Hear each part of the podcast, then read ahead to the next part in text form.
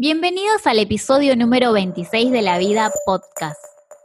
Hoy, amor libre, otra mirada, anarquía relacional.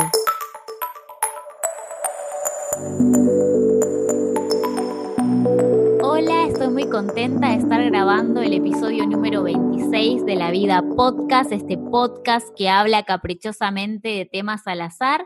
Mi nombre es Natalia Bonomo. Hoy vamos a hablar de amor libre, otra mirada, con un gran amigo mío que yo lo esperé durante mucho tiempo que aparezca en este podcast y es Germán. Hola, ¿cómo estás? Hola, hola, ¿tal? ¿Todo bien?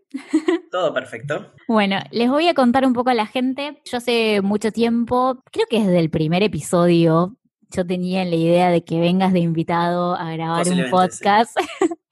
y estoy muy contenta porque hoy es el día, bueno, Germán es anarquista relacional. Yo digo que es como mi referente del amor libre porque siento que, que sabe mucho más y siempre en la vida real. Tenemos muchas charlas en las cuales hablamos sobre nuestras ideas sobre el amor y sobre lo que pensamos de la vida y siempre siento que él tiene un mensaje muy lindo como para compartir y espero que ustedes lo disfruten tanto como yo disfruto de las charlas con él y también nada, que, que la pasen bien y bueno, para los que les interesa más del tema se informen porque él sabe mucho. Presentate un poco, contanos algo sobre vos. Bueno, qué difícil, ¿no? Porque uno tiene que hablar sobre Primero, gracias por la presentación. Uno creo que no tiene título sobre este tipo de cosas, sino que es pura experiencia. Entonces es raro que, a uno lo consideren como que sabe mucho de algo que no, no se puede cuantificar. No sé, digo yo. Creo que lo que le podría llegar a interesar a la gente es saber quién es esta persona y por qué hablas, por qué me recomendás, más que nada. ¿Por qué te recomiendo?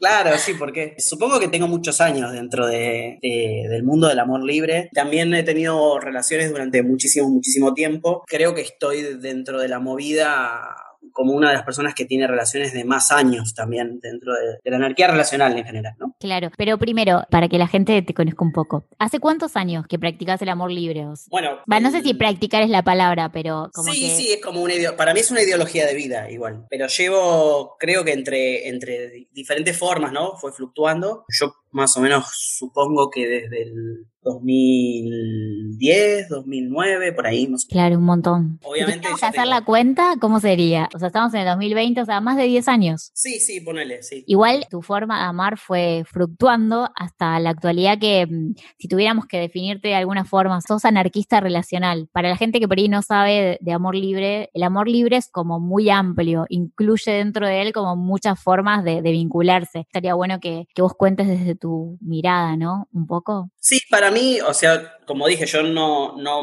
no, era anarquista relacional en su primer momento, de hecho posiblemente no entendía qué era el término. Es un término relativamente nuevo comparado con, con lo que es más conocido, por ejemplo, como el poliamor, que digamos que tiene mucho más años afianzado en la mentalidad de la gente. Pero sí, creo que el amor libre abarca un poco todo este tipo de, sabores, por así decirlo, de configuraciones. Y para mí ahí viene un poco la gracia también. Cuando hablamos un poco sobre monogamia eh, o mononorma, muchas veces como lo hemos descrito, se, tiende a, hablar de una estructura bastante rígida de reglas, que si bien no están escritas, o a veces sí están escritas, son bastante implícitas dentro de lo que consideramos en la sociedad. Y para mí al menos el amor libre fue un poco eso, fue agarrar estas reglas y sentarse a atomizarlas, a Tal cual. buscar la manera en la cual se adaptan más a, las relaciones de uno y, menos a las relaciones sociales o, cómo la sociedad ve a las relaciones. Sí, tal cual, ¿no? Como agarrar lo que uno siente, poder como primero revisarse uno y después ver de ahí qué es lo que a vos te nace ser o de qué forma te nace vincularte, ¿no? Porque venimos como una sociedad donde nos bajan una línea o por lo menos eh, nos bajaron una línea a nivel educativo y de lo que, lo que era correcto y lo que no, o lo que se debía hacer y lo que no, y como que nuestro deseo en cierta forma, si uno se adapta a la norma, queda de lado. En cambio, como revisarse y encontrar tus propias, como vos dijiste una palabra como... Customizar, claro, no sé cuál es la traducción, es como... Sí, es como personalizar sería. Personalizar, claro, sí. Como la, personalización de los vínculos y es... La personalización de los vínculos. Que bueno, esto obviamente ahora vamos a ponernos Ahora vamos a entrar en materia. Sí, pero para las personas que por ahí, por ahí escuchan el término anarquía relacional, eh, anarquía relacional es como una forma de vincularte dentro del amor libre que es dentro de todas las formas la que menos forma tiene, porque es como la más libre en cuanto al a la forma de la relación, ¿no? Como en el protocolo, diría yo. Sí, hay que entender que eh, la palabra libertad está también muy sobrevalorada. Obviamente se van a dar cuenta que soy muy crítico sobre muchas cosas y creo que esa es parte de la naturaleza mía de por qué me llegué, hasta acá. Esa customización también implica un, un grado de autocuestionarse las dicotomías de uno mismo, las propias ideologías, este, y bueno, lamentablemente, para bien y para mal, soy una persona que es muy crítica de todo, incluso de las cosas que, ha criticado en su momento, entonces hay una no, pero hay una anécdota que yo me acuerdo que me la contaste una vez, estábamos cenando y me dijiste como que cuando eras chiquito estabas jugando con un juguetito, algo así, no, no comías la comida, como que tu papá te dijo, bueno, no, no sé, el juguete no, y agarraste la cuchara y empezaste a jugar con la cuchara y como que tu papá te dijo, no, la cuchara no, y como que, no sé, vos le contestaste algo como que tu papá se quedó como Qué chico inteligente, re rebelde ya desde niño. Me puse a jugar con el dedo y le dije, no sé qué edad tenía, me, lo contó él, yo ni siquiera lo recuerdo. Me, puse a jugar con el dedo y le dije, esto es algo que no me vas a poder sacar, le dije. ya desde niño, viste, no sé, cinco años y ya le decía. Y mi viejo me dijo, me dijo una cosa así como, ok, dice, ahí me di cuenta que eras una persona que no te iba a poder controlar, me dijo como, no. Pero bueno, también tenés como una forma muy particular de ver la vida y creo que que eso es lo, lindo de, compartir, como que cuando uno solo habla con gente que tiene su misma visión, eh, la mente se cierra. Y en cambio, cuando empezás a hablar con gente que ve desde el mundo, desde otros lugares tan particulares, es como que te abre más los ojos, no sé, yo digo como, wow. A mí me encanta eso de vos. Y bueno, igual le voy a contar a la gente cómo nos conocimos nosotros. Nos conocimos cuando yo abrí el blog de Hablemos de Amor Libre y me acuerdo que me explotó la cabeza cuando el amor libre no era solo, no sé, poliamor o relaciones abiertas, como que la forma anarquía relacional me, volvió loca y dije como, wow, qué loco poder vincular así, ¿no? Sin algo preseteado, como con mis propias reglas. Fue como, me sentí iluminada. Bueno, no sé, yo, no sé, a veces yo siento de que hay cosas que suenan muy bonito en papel, como bueno, que esta ideología es muy buena, pero a veces se vuelve muy abstracta para la gente. Y a mí al menos me gusta tratar de mostrarle a la gente las dos caras, ¿no? De lo importante para mí que es la parte teórica o ideológica, lo que uno piensa, pero también cómo lo puedo llevar a, cabo, ¿no? Es como, ok, esto hay que bajarlo en algún momento al cuerpo y ser coherente también con lo, con lo que uno hace, siente y piensa. Totalmente. creo que, bueno, esa posiblemente sea una de las partes más difíciles. A mí al menos nunca me costó mucho, pero entiendo que a mucha gente le cuesta como replantearse sus propias dicotomías, ¿no? Con lo, mismo con lo de la monogamia, ¿no? La idea de amor libre suena muy bonito en papel, pero eh, implica que uno tenga que replantearse un montón de cosas y es un, es un camino difícil, no es un camino fácil. Sí, eh, es un camino que no está abierto como para todos. No sé, por ejemplo, vos cuando... Lamentablemente igual, ¿eh? Ojo, yo, a mí me encantaría, yo tengo muchas, muchas facetas, como dije, soy muy crítico. Yo he promovido, por así decirlo, las relaciones libres en general, pero también me doy cuenta de que hay mucha gente que se esfuerza demasiado para algo que posiblemente no le calza a sí mismo. No es por una crítica hacia la monogamia en sí. Creo que muchas veces hay mucha gente que va a ser mucho más feliz dentro de la monogamia que en un esfuerzo permanente por entrar en, o intentar adaptarse al amor libre cuando no le calza a sí mismo, ¿no? Exacto. No es todo para mí color de rosas. No quiere decir que sea negativo, sino que siento que, como dije, esto hay que customizarlo para uno. Quiere mucha autocrítica y mucho autoplanteo. Tal cual. Igual, por ejemplo, cuando vos hace, por decir, 10 años atrás, ¿cómo fue que te diste cuenta o como que aceptaste y dijiste, bueno, la monogamia no es para mí, voy a probar otras formas de relacionarme. Lo cierto es que yo no puedo hablar de que lo, lo pensé solo. O sea, no soy una persona que lo, armó solo. Estaba en el momento indicado, con las personas indicadas. Eso también es importante para mí. Es decir, todo eso también contribuyó a mi forma de pensar. Y en el momento en el que yo ya era una persona que cuestionaba la, la sociedad, las reglas de la sociedad y la moral, la cultura, la ética, o sea, ya tenía un cuestionamiento fuerte y trataba de llevarlo a algo más real que solo quedar en lo charlado, digamos, ¿no? Claro, solo quedar en la teoría, sino... Claro, solo quedar en la teoría. También el hecho de que entiendo, y esto también es es, algo real, que yo no puedo ir en contra permanentemente de lo que es la sociedad. Ahí hay como un límite complicado entre transar con una sociedad en la cual quizás no estás a favor, en todo caso, y quedarte aislado o crear tu propio rancho. Creo que hay mucha gente que cree que el activismo es hacer tu propia aldea y quedarte en esa aldea y hablarle a la gente que está dentro de esa aldea. Y yo no lo pienso así. ¿Vos cómo lo pensás? Claro, para mí el activismo es una manera de eh, invitar a la gente, no meterle la ideología, de decirle esto es lo mejor, esto es lo que vos tenés que hacer, ni tampoco decirles eh, la gente de que no está dentro de lo que vos estás pensando queda excluida o afuera, sino es como en mi concepto de lo que es la libertad, y creo que esto es súper importante, es la capacidad de poder elegir más cosas. Eso para mí es ser libre. No existe ser libre, existe ser más libre. Entonces, cuanto uno más sabe de algo, más conoce y más posibilidades tiene de elegir, más libre es. Si me preguntas realmente el camino del amor libre, para mí va por ese lado. Es como intentar hacer que la gente pueda elegir más relaciones de las que antes no podía elegir, que era solo la monogamia y y sus pequeños sabores internos, ¿no? Sí, totalmente. Pero es muy lindo lo que decís, ¿no? Porque hablas de un activismo que en realidad lo que hace es como invitar a la gente a que conozca más información. Después está en ellos si quieren como consumirla o no, por decirte, o pasarla por el cuerpo, ponerla por el cuerpo, pero es como, existen más cosas. Y, y también está bueno esto como que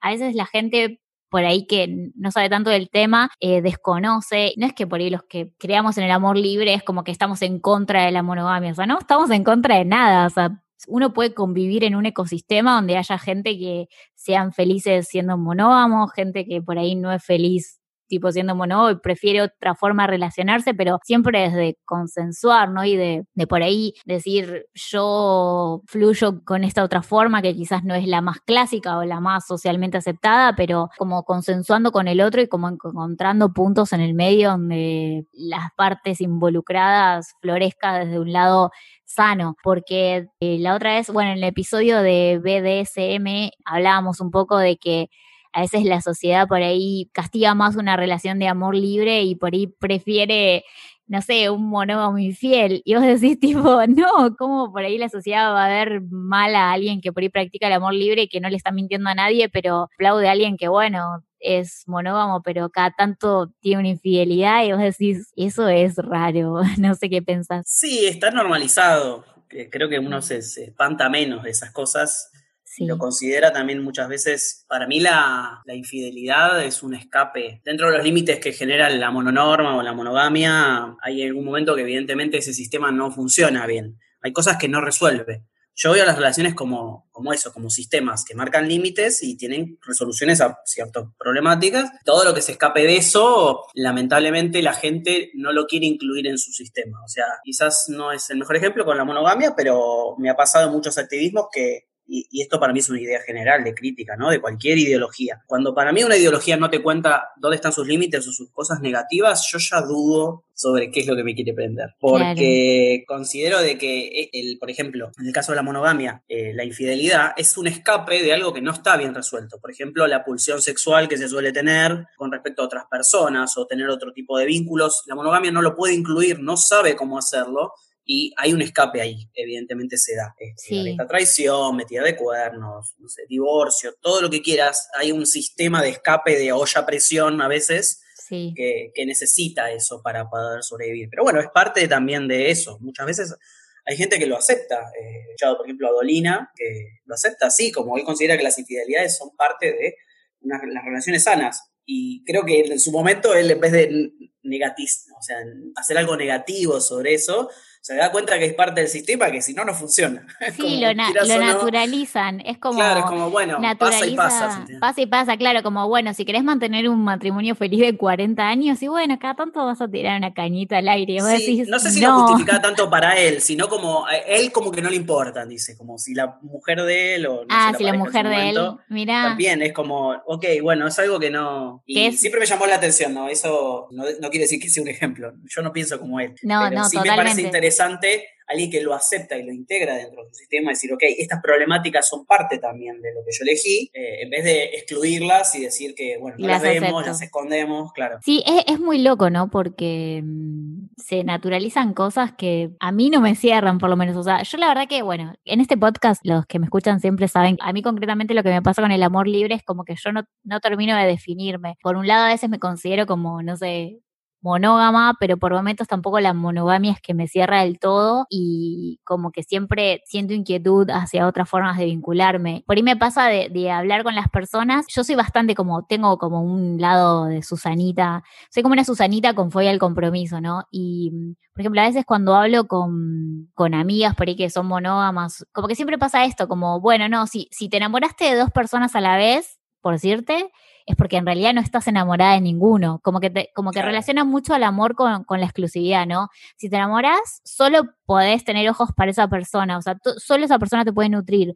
O por ahí es como, bueno, no, si vos querés tener hijos, eh, no, no podés pensar como en, en, una relación abierta, porque entonces, ¿quién es el padre? O sea, digo, cosas así muy extrañas o, o traída de los pelos y... Pero si, te, si lo escuchás, así como lo dijiste vos, es como, ok, si la consecuencia es tal cosa, ¿cómo resolvemos lo otro? Literalmente te está diciendo eso. Es como, ok, si, si te enamoraste de otro, ¿cómo resolves el tema de los hijos? Claro, Siempre es un sistema que funciona para resolver algo en líneas generales y cuando te salís de eso, hay un montón de problemáticas detrás que no sabes cómo solucionar. Sí, hay como vacíos legales. Pues yo me, un acuerdo vacío legal, sí. un vacío legal cuando tenía el blog como que mmm, hablamos de estos vacíos legales, ¿no? Como son lugares no explorados. Pero perdón que te interrumpí, siento que ibas a decir algo como no, no, no, importante. Sí, no, iba a decir que. No, lo que yo decía es que, claro, eh, el tema acá está también en un cierto valor y una cierta comodidad, creo yo, en el sentido de que e, estas problemáticas, la monogamia las tiene documentadas, están armadas, es como las podés investigar, podés hablar con tu, con tu madre y preguntarle cómo se soluciona esto, lo ves en una serie, lo ves en una telenovela, lo lees en un libro. Eh, está todo documentado, aunque no haya un manual de la monogamia escrito, está en la sociedad todo ese manual metido. Y ese manual te dice cómo resolver ciertas problemáticas y qué papeles tendrías que tomar o qué roles deberías hacer para hacer ciertas cosas. Entonces, claro, es fácil y cuando se te presentan estas cosas que no entran dentro de la de los problemas que tenés, no sabes cómo resolverlo. Y ahí es donde está el valor para mí que suele tener muchas veces la gente del amor libre cuando uno customiza algo o intenta construir algo tiene que empezar a hacerlo de cero. O sea, tengo que sentarme, empezar a plantearme qué es lo que yo quiero y nadie va a venir a decirme qué es lo que tengo que hacer. Y eso da mucho miedo y eso es libertad. La libertad sí. genera mucho vértigo. Me encanta. Sí, lo, lo dijiste, eso, pero lo dijiste de una forma como muy clara. Sí, es verdad, porque en la, en la es sociedad. Que por eso dije ya... que la por eso dije que la libertad está sobrevalorada, porque to, todo el mundo parece querer la libertad, pero yo no creo que todo el mundo quiera la libertad, no, sí. al menos en, no en, todo, en todos los aspectos. Es no en todos los aspectos, sí. Es bastante aterradora la libertad, en parte. Si la llevas a un extremo de mucha libertad, hay que tener una cierta cintura para poder vivir. Nosotros una vez, me acuerdo que en ALA escribimos un artículo que se llamaba ¿Cómo aprendí a amar la bomba? se llama el artículo. Y tiene que ver con eso. Es como, ¿cómo aprendes a amar la libertad cuando sabes que te puede explotar en cualquier momento?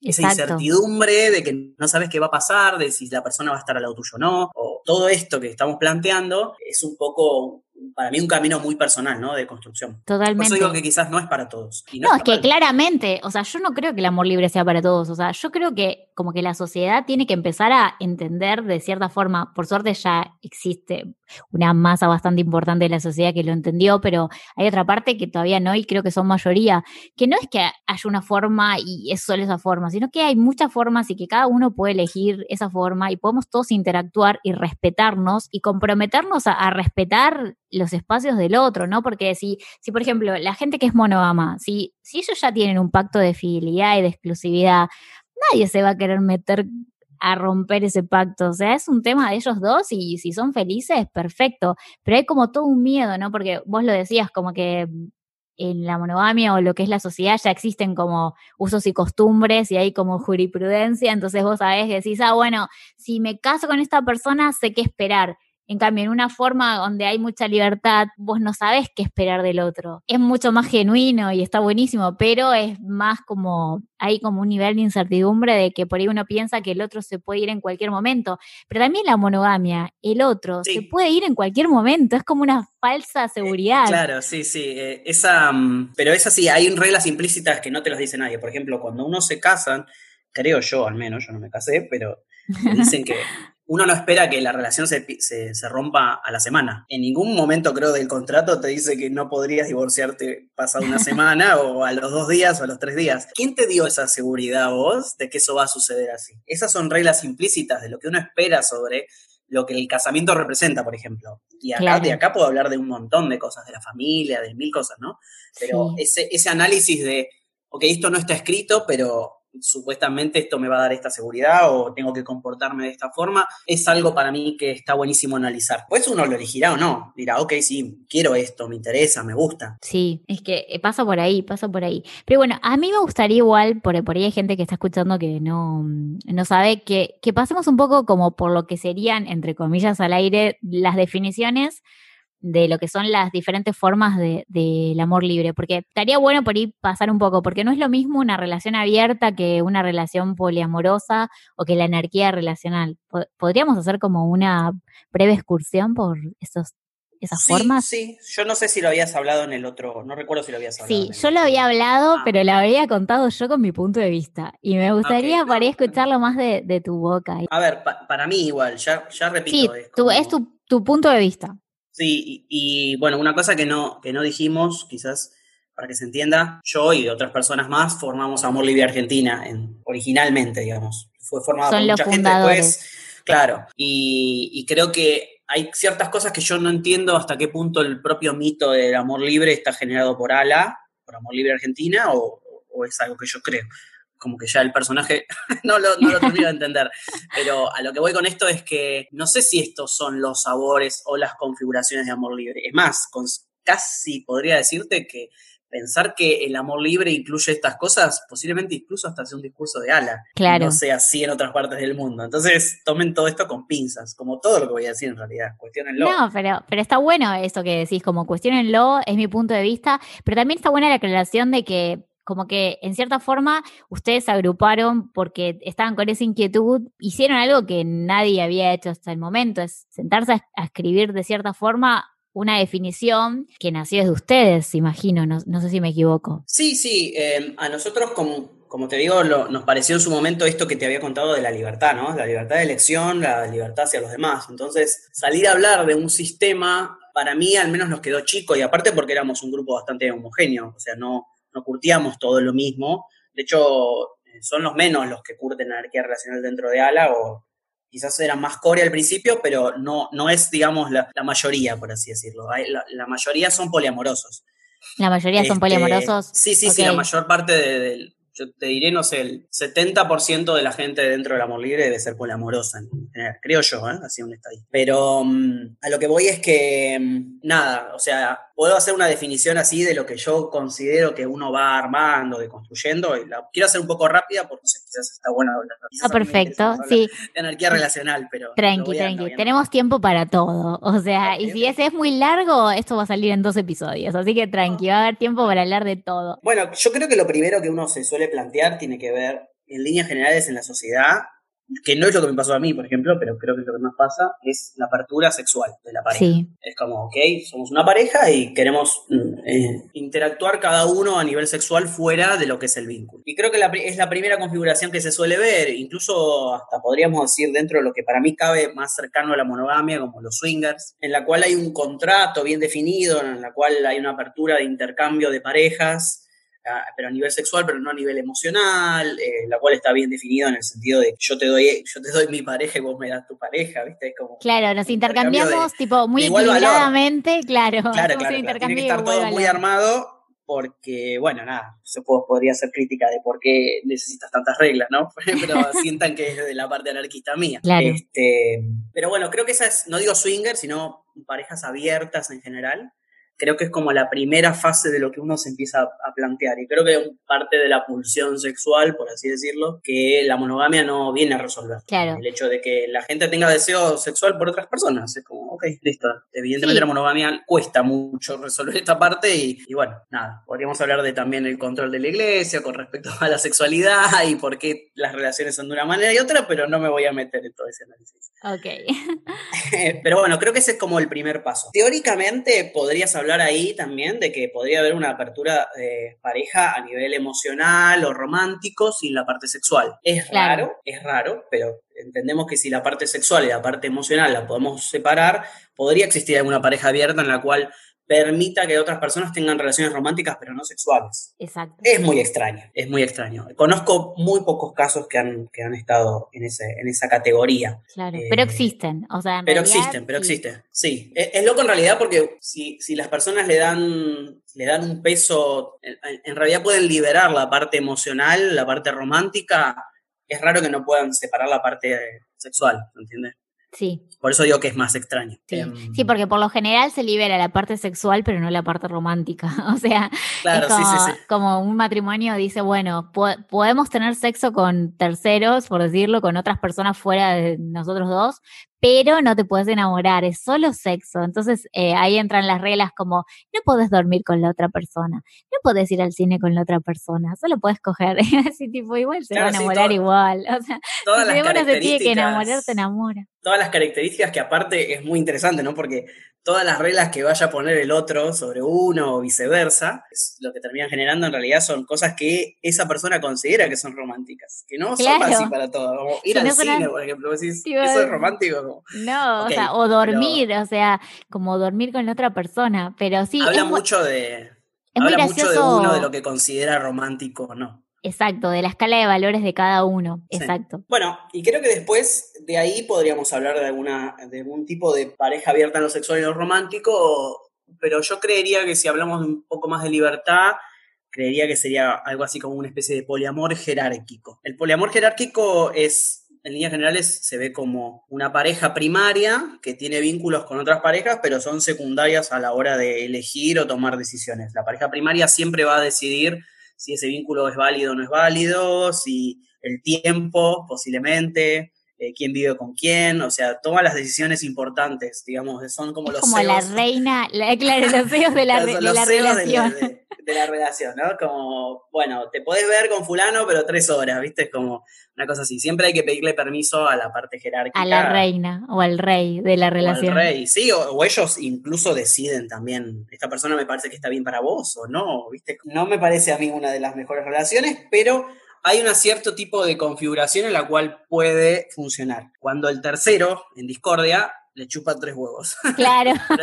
Cuando el tercero es más anarquista relacional y no le importa nada. Si el tercero realmente no le importa, que como no me querés ver, no me vean, no te dejó, no, no importa. No, yo no veo al menos relaciones así que duren mucho tiempo. Tampoco quiero decir que, el tiempo le dé mucho valor, ¿no? Pero quiero decir este. Sí, lo que pasa es que, ahí te empezás a, ahí después nos vamos a meter en otro tema, que es esto de, sentirnos que la otra persona nos pertenece o que no nos pertenece, ¿no? Porque después si querés hablamos de eso.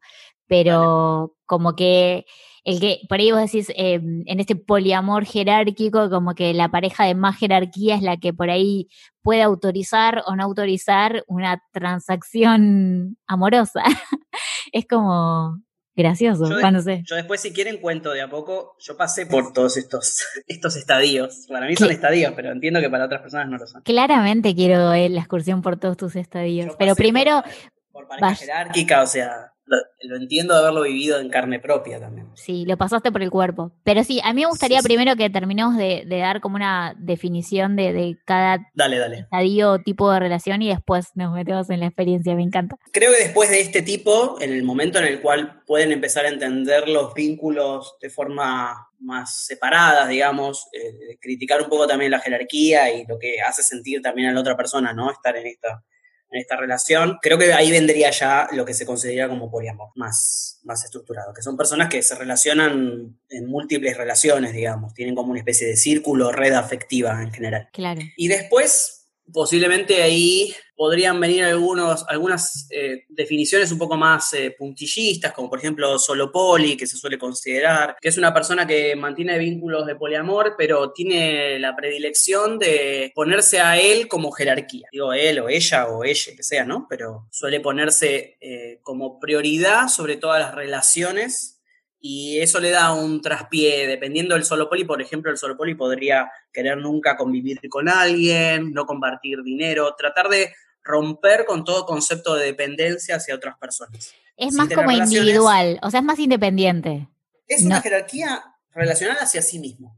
trata de no entrar en vínculos de dependencia. Pueden ser por varias, de varias razones, ¿no? Pero podríamos hablar que sobrepasa, ¿no? El tema de la libertad, aunque también tiene restricciones, ¿no? Porque no puedes vivir con alguien, no puedes compartir economía. No digo que estas sean específicamente las reglas, pero quiero decir que la gente de solo poli pone sus reglas de lo que considera que puede ser una dependencia con otras personas intente priorizar su autonomía por sobre todas las cosas. Claro, igual está, es re interesante porque él solo se, se pone las reglas. En el, en el, poliamor jerárquico vos tenés como una pareja más principal o jerárquica que, que te pone las reglas y en el, como, es poli solo, o sea... Eh, solo poli. Solo poli sos vos que, que, pones más limitaciones, no te vinculás con varias personas en diferentes vínculos que vos elegís, pero más independiente, más autónomo. Algo así, sí, sí. Lo, que, lo que sí está determinado es que ponen reglas muy fuertes con respecto a cosas que no pueden hacer. Ellos mismos, ¿no? Obviamente. ¿no? Ellos mismos, sí, qué loco. Sí, sí. Y creo que por otra rama, y ahí es donde vendría el anarquismo relacional, que posiblemente es, el más difícil de entender a nivel teórico, a nivel práctico, perdón. A nivel teórico quizás es otra Quizás es más fácil a nivel teórico, pero a nivel práctico es, como... ¿Qué onda? claro. El anarquismo relacional lo que viene a, criticar, por así decirlo, es a la estructura de parejas en sí mismo. Viene a romper con la etiqueta de lo que nosotros consideramos que es una pareja o un vínculo en general y intenta customizar esas etiquetas también y tratar de despegarse de las etiquetas. Eh, al menos desde un lado de comunicación, las etiquetas son útiles porque si yo no te digo estas palabras que te acabo de decir, que son todas etiquetas, te podés dar una idea de una configuración relacional, pero la idea es que vos esa etiqueta la puedas sacar o no la uses o puedas desarmar y customizar más el tipo de las relaciones. Y no pensar a nivel pareja, no, esto es una pareja, esto es un amigo, esto es familia, esto, ese tipo de englobaciones que tienen ciertas reglas, tratar de deconstruirlas pensando por qué están ahí y por qué pertenecen a este tipo de cosas. Bueno, la anarquía relacional trata de romper con todo este tipo de cosas. Sí, totalmente. Sí, es que sí, la, cabeza. Eh, digo, yo procesando, procesando. No, porque aparte me quedé como enganchada en solo Poli, que no lo conocía.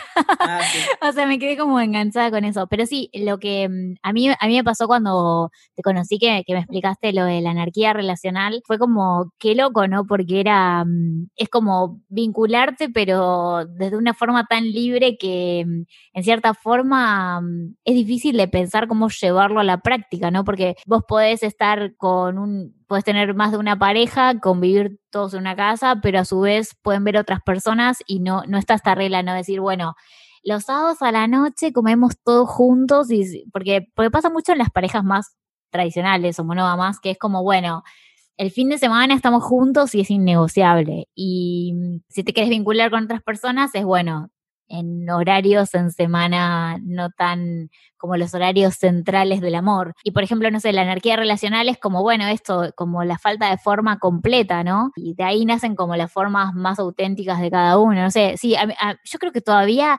si bien lo entiendo, me cuesta explicarlo en, astrología esto sería el equivalente de Pisces, ¿no? Porque, bueno, el signo Pisces yo me meto en la astrología, pero es como algo que, que lo sentís, que no lo puedes explicar. Y con la anarquía relacional me pasa un poco eso, ¿no? Como que es difícil de definirlo porque no tiene definición en sí misma, ¿no?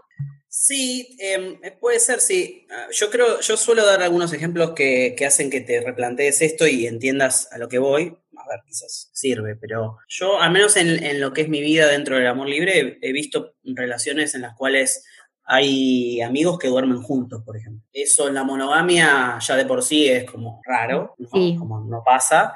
No pasa. Eh, conozco, conozco amigos que se hacen mimos, pero no, no tienen sexo y no viven juntos. Conozco amigos que viven juntos, pero digo amigos por poner algo, ¿no? Por, porque no le puedo poner una etiqueta, pero comparten economía, crían un hijo, pero no tienen ninguna relación romántica ni sexual. Gente que elige la familia por las personas que están allegadas a, sí mismo, gente con la que, con las que las relaciones no, no, no suelen tener el concepto de pareja tal cual como está definido. Dentro del, del poliamor, por ejemplo, la idea de pareja sigue siendo la misma dentro de la monogamia en sí. Cambian muchas cosas, hay libertades y hay muchos, muchos conceptos distintos, ¿no?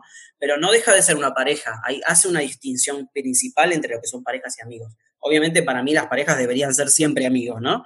Mm, sí. Fundamental. Es la base de la pareja, por decirlo. Claro, pero la anarquía relacional para mí fue como un boom en el momento en el que empecé a pensar de por qué había ciertas cosas que como pareja o como amistades o como familia tenían que estar incluidas en eso y no se podía customizar también. Y a mí lo que me empezó a pasar es cuando lo empecé a llevar, primero la parte quizás de pareja y empecé a deconstruir eso, empecé a construir cómo veía mis amistades también, qué cosas yo no me permitía hacer con mis amistades porque son amigos. Entonces, como están en esta etiqueta, yo estas cosas no las puedo hacer porque son amistades. Muchas veces también involucra conceptos de género, ¿no? Al menos a mí que me toca de ser una persona portadora de género masculino, me doy cuenta de estas costumbres, digamos, de construcciones de, varón en líneas generales, de lo que se permite o no se permite hacer con, lo que vendrían a ser mis amigos, de ponerle de la infancia, cosas así, ¿no? No, con mis amigos no puedo hacer esto, o no puedo hablar de estos temas, o hay un montón de cosas, con la, la familia sirve para esto y hay otras cosas que no puedo entender. Y todo esto se me empezó a desglosar, se me empezó a desglosar, se me empezó a desgranar, no le empecé a encontrar sentido, no empecé a encontrar sentido a privarme de hacer ciertas cosas con ciertas personas solamente porque no sabía cómo hacerlo. Ese es el punto, ¿no? Muchas veces es como que es fácil mantener una amistad porque lo mismo que dijimos antes, tiene una serie de reglas que seguís y entonces es fácil. Pero ¿y qué tal si customizamos lo que se quiere hacer sobre lo que nos gusta de relacionarnos entre nosotros? Y eso también da pie a algo muy importante que para mí es muy del anarquismo relacional, y esto es una gran crítica que voy a hacer, pero yo creo que el concepto de pareja muchas veces implica adaptarte al otro, porque la palabra misma te lo dice. Las parejas son pares, son dos personas que están al mismo nivel. Y muchas veces cuando hablamos de pareja estamos muy acostumbrados a que la otra persona tengas, por esas reglas, estamos esperando de que se comporte de una manera específica. Y esa persona puede no ser así. Y nosotros nos da bronca y nos, y nos, y nos molesta que la otra persona no se comporte de la manera en que nosotros queremos que se comporte. Y creo que la anarquía relacional viene a hacer eso. Trata de agarrar las cosas que nos gustan de las personas y consensuar, o sea, nos sentamos y decimos, ok, me gusta esto, me gustaría hacer esto con vos, no, a mí no me gusta, ok, no, bueno, esto no lo compartimos. Tratar de conectar en las cosas que nos gustan me parece mucho más auténtico cuando se logra, porque al final terminas relacionándote con las personas realmente como son y no porque se esfuerzan por una regla o por ocupar un rol, ¿no? Y e, eso me parece que es como la magia para mí de la, de la anarquía relacional. Pero ya les digo, es difícil porque tenés que consensuar todo, tenés que replantearte los vínculos, tenés que tener otra persona del otro lado también que te permita ese tipo de comunicación y que no se enoje cuando vos le digas, no, esto no me gusta, no, no lo quiero. Tal cual. Y, sí, tenés que, no esté esperando permanentemente que cumplas un rol específico, ¿no? Claro. Entonces, todo esto da mucho vértigo, porque todo lo, que, todo lo otro que te digo, la etiqueta de la pareja o de, esas cosas, como creo que hoy hablábamos un poco de lo laboral también, tener un trabajo de relación de dependencia hace que vos consideres de que estás seguro eh, y cuando vos tenés que hacerlo todo desde cero y no sabes si la otra persona te va a elegir o no por las cosas que a vos te gustan o no, da mucho vértigo, pero también hay mucha libertad. Sí, también ganas mucho, ¿no? O sea, porque es, es una apuesta, o sea, vos, vos tomás lo mejor de los dos mundos, porque al poder permitirle, mm, o sea, poder permitirte como disfrutar o compartir con cada persona lo que vos querés disfrutar y compartir sin lo impuesto social, ganas un montón. Lo que pasa es que el precio que podríamos decir tenés que pagar es tener que sentarte a charlar de todo y ir encontrando como las dinámicas dentro de cada interacción sería, ¿no? Sí, y también de construir algo que acá voy a hacer una crítica hacia el anarquismo relacional, que es para mí se adapta a mi forma de pensar, que también es algo que hay que trabajar, pero me gusta decirlo para no vender todo lo que es hermoso, ¿no? Pero uno pensaría también, si, si escuchó un poco lo que yo dije dentro del discurso, es, bueno, ok, ¿y qué pasa con las cosas negativas que tiene la otra persona? Negativas, obviamente, desde la mirada de uno, ¿no? ¿Qué pasa con esas cosas que yo no quiero compartir, pero el otro tiene una necesidad de compartir? ¿Qué pasa cuando la otra persona está mal, pero yo no estoy en una situación como para poder, o tengo ganas, o quiero, o lo que sea, conectar con esa parte negativa para mí de esa persona? La respuesta aparecerá en el próximo episodio. me siento un poco cruel de hacer el corte en este momento, pero la verdad es que me pareció que era un momento justo como para llegar al final de este episodio y que podamos seguir hablando del tema en el próximo. Sinceramente es mucha la información que compartimos hoy y me parece que está bueno que mm, que la vayamos como disfrutando y consumiendo de a poco. Me siento como en una serie, pero bueno, este podcast, al ser un podcast que habla caprichosamente de temas al azar, me pareció que era un buen final, un final caprichoso y inesperado que nunca lo había hecho. Bueno, si les gustó este episodio, por favor compartan. En este momento el Instagram de arroba la vida podcast, si bien existe, está dormido. Así que la placa del episodio para que ustedes puedan dejar sus comentarios, sus dudas y sus inquietudes va a aparecer en mi Instagram personal que es arroba natbonomo. La idea es que si les gustó este episodio lo compartan, que comenten qué es lo que piensan, si ustedes también eh, son amor librenses, si hay más anarquistas relacionales en este mundo y siempre hablando desde el respeto, ¿no? Y desde compartir nuestros puntos de vista, pero la invitación está en que podamos dialogar. Así que bueno, que tengan buena semana, espero que el próximo lunes pueda salir el siguiente episodio, si no sé para entender que a veces se hace un poco difícil. Los quiero mucho, besos.